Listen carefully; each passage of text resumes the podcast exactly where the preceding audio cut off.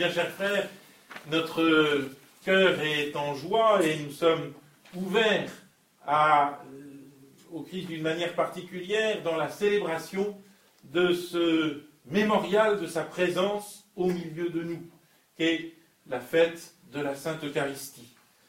Cette fête, elle nous ramène évidemment au jeudi saint, à ce jeudi saint qui, malgré ce premier jeudi saint, qui, malgré les horreurs qui se profilent, malgré le poids, malgré l'atmosphère lourde de cette euh, mise à prix, au fond, de la vie du Christ, malgré tout cela, ce jeudi est un jour extraordinaire, car c'est le jour où le Christ a voulu pérenniser sa présence au milieu de nous. Il est venu il y a 2000 ans, il est venu nous manifester le visage de Dieu. Philippe, cela fait si longtemps que tu es avec moi et tu ne sais pas que qui m'a vu a vu le Père. Il ne pouvait pas, ce, mystère et ce miracle de l'avènement du, Christ au milieu de nous, de cette manifestation de Dieu dans le Dieu fait homme, ne pouvait pas se terminer ni avec la passion, ni même avec la résurrection du Christ. Il fallait que Dieu, d'une manière ou d'une autre, demeure avec nous. Et c'est tout le mystère de la Sainte Eucharistie et le mystère de son institution par le Christ avant que sa passion n'ait commencé. C'est sur cette institution qu'il faut que nous nous penchions pour essayer de, aujourd'hui encore, de comprendre, de pénétrer dans ce mystère. Il y a deux aspects dans cette institution. Il y a ce que le Christ veut tout de suite et il y a ce que le Christ veut pour les siècles. Ce que le Christ veut tout de suite, c'est inaugurer son sacrifice. Et ça, je pense que c'est très important. Il est avec ses apôtres, il sait que la vie va lui être ôtée par une violence extrême, et il veut anticiper sur cette violence et manifester que sa vie, personne ne la prend, qu'il la donne lui-même. Et en quelque sorte, donc, il va s'offrir en sacrifice avant que les bourreaux n'aient mis la main sur lui, avant que les soldats de Caïphe, les soldats de fortune de Caïphe, ces gros bras recrutés sans doute dans les cafés de Jérusalem, ces désœuvrés qu'on a payés pour euh, arrêter le Fils de Dieu, avant qu'il n'ait mis la main sur lui, Jésus lui-même s'est offert. Et il s'est offert dans cette institution de la Sainte Eucharistie. Vous savez, en théologie, on insiste souvent sur le fait de savoir est-ce que le mystère de l'Eucharistie est plus le mystère d'un sacrifice ou le mystère d'un sacrement. Et on voit bien, si on reprend les mots mêmes du Christ, si on se remet au moment de ce jeudi saint, si on revient en esprit à cet instant à la fois sublime et terrible du jeudi saint, on voit bien que la première messe célébrée par le Christ l'a été comme un sacrifice. Elle est l'offrande de son sacrifice. Car le Christ ne donne pas seulement le mémorial de sa présence, il donne le mémorial de sa présence sacrifiée. Ceci est mon corps livré, ceci est mon sang versé. La messe n'a pas de sens en dehors de ce sacrifice. Et dès la première messe, dès l'institution de la messe le jeudi saint, c'est bien un sacrifice qui est institué. Je vous avoue que moi je suis d'une génération où cette vérité profonde du sacrifice de la messe n'était simplement pas enseignée. Et je me souviens très bien de la manière dont, enfant, alors que j'étais, j'ai grandi dans une famille catholique, je n'avais simplement pas l'idée du sacrifice de la messe, et même pas ce mot à l'esprit.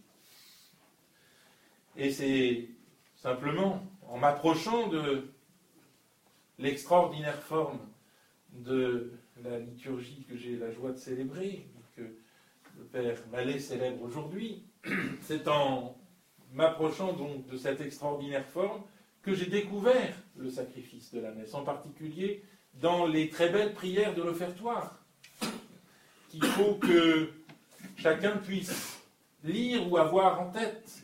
Si vous ne les avez pas en tête, si vous découvrez cette messe à votre tour, eh bien, il ne faut pas hésiter, au début en tout cas, à lire, à avoir euh, un missel, celle que vous pouvez avoir par devers vous, missel que le frère Thierry se fera une joie de vous procurer, missel que vous trouvez aussi ici, euh, ce sont les livres jaunes qui sont euh, à la porte de la chapelle, et au tout début de ces livres, vous avez le, le commun de la messe. Donc vous pouvez suivre la liturgie.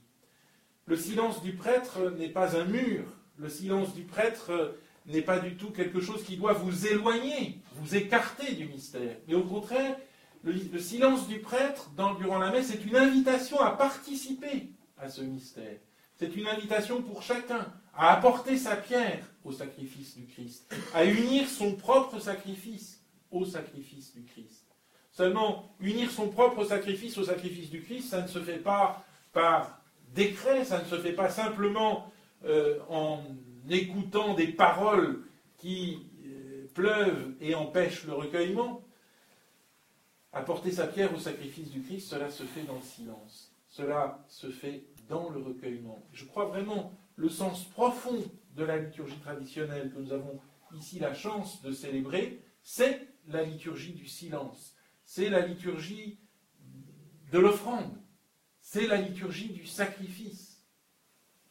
Il faut que nous puissions unir nos propres sacrifices au sacrifice du Christ. Pourquoi est-ce si important que la messe soit un sacrifice? Tout simplement parce que nous ne pouvons pas assister à la messe sacrifice du Christ sans être nous-mêmes au plus profond interrogés sur notre capacité à offrir notre sacrifice.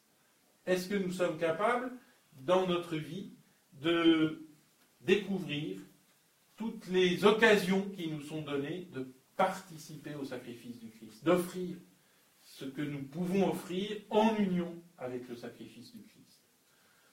Ce que nous vivons est souvent très banal, et il ne faut pas se prendre pour ce qu'on n'est pas.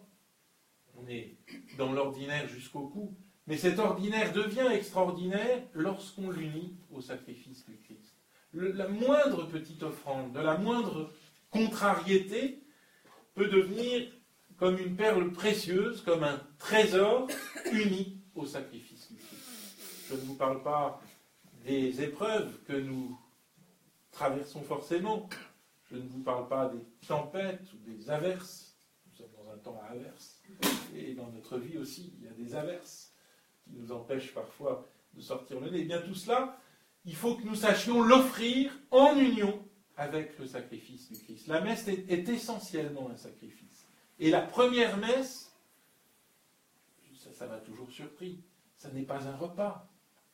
Le, Christ réunit ses apôtres pour un repas, et à la fin du repas, c'est bien ce qui est indiqué, il leur donne en quelque sorte une leçon de choses, en leur montrant ce qui va se passer pratiquement immédiatement après, puisque après avoir institué l'Eucharistie, je vous rappelle, le Christ part avec ses apôtres au jardin des Oliviers, et là, il commence à ressentir effroi et angoisse. Vous voyez que si vous replacez cette institution de l'Eucharistie dans son contexte, au moment où elle a lieu, vous ne pouvez pas détourner les yeux du sacrifice du Christ. Et vous comprenez que où la messe est un sacrifice, où elle n'est rien. Elle a été instituée ainsi par le Christ.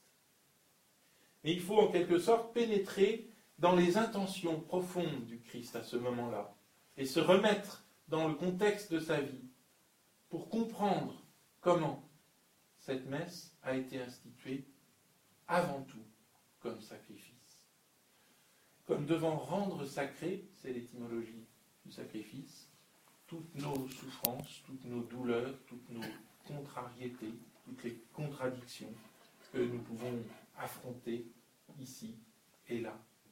Le Christ n'est pas venu supprimer le mal.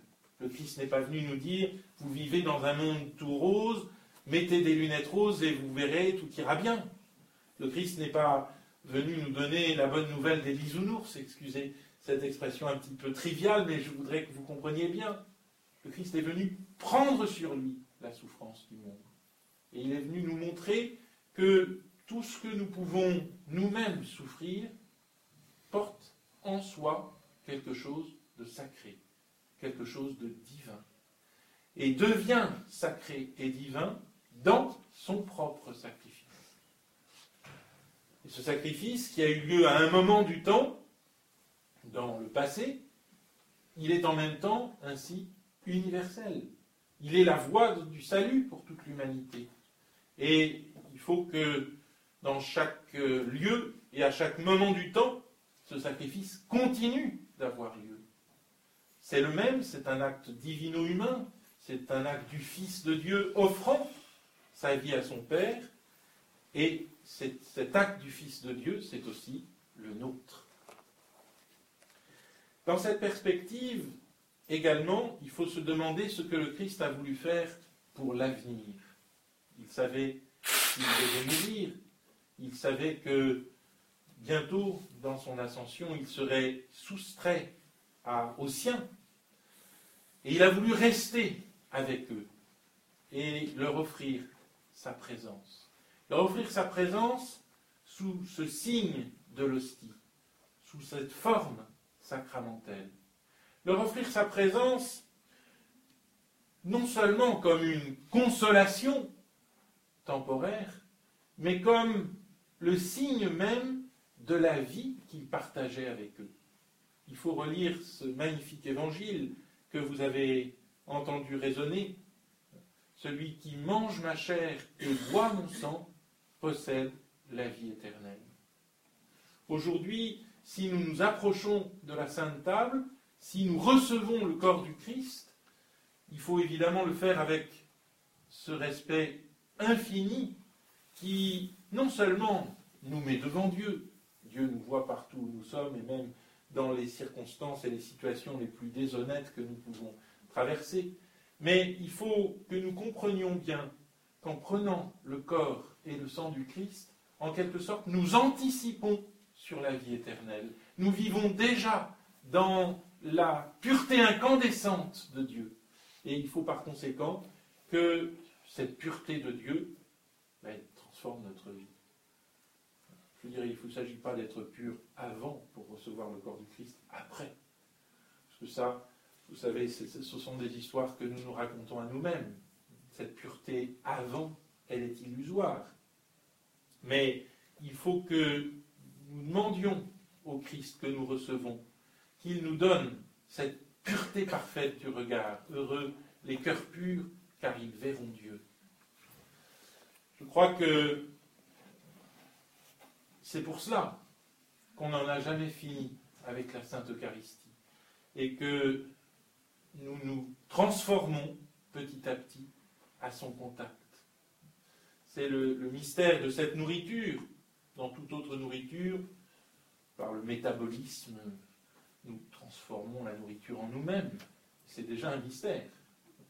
Comment est-ce que nous pouvons prendre des forces à partir de ces nourritures matérielles en les transformant nous-mêmes Mais dans cette nourriture sacrée, c'est l'inverse qui se passe. C'est le Christ qui nous transforme en lui. C'est petit à petit le Christ qui nous attire à lui. Surtout, mes bien chers frères, et je terminerai par là, si vous assistez à la messe d'une manière simplement routinière, ou si vous assistez à la messe simplement par devoir, pensez à ne pas vous approcher forcément de la Sainte Table. Et approchez-vous de la Sainte Table non seulement quand vous êtes en situation de pouvoir le faire, mais aussi lorsque vous êtes en pleine attention pour le Christ. Ne, ne vous approchez pas de la Sainte Table l'esprit distrait. Ne vous approchez pas de la Sainte Table la tête ailleurs. Et vous verrez que si vous vous approchez du Christ avec attention, cette attention avec laquelle vous le recevrez se transformera en une énergie de chaque jour qui vous mènera jusqu'au ciel. Au nom du Père et du Fils et du Saint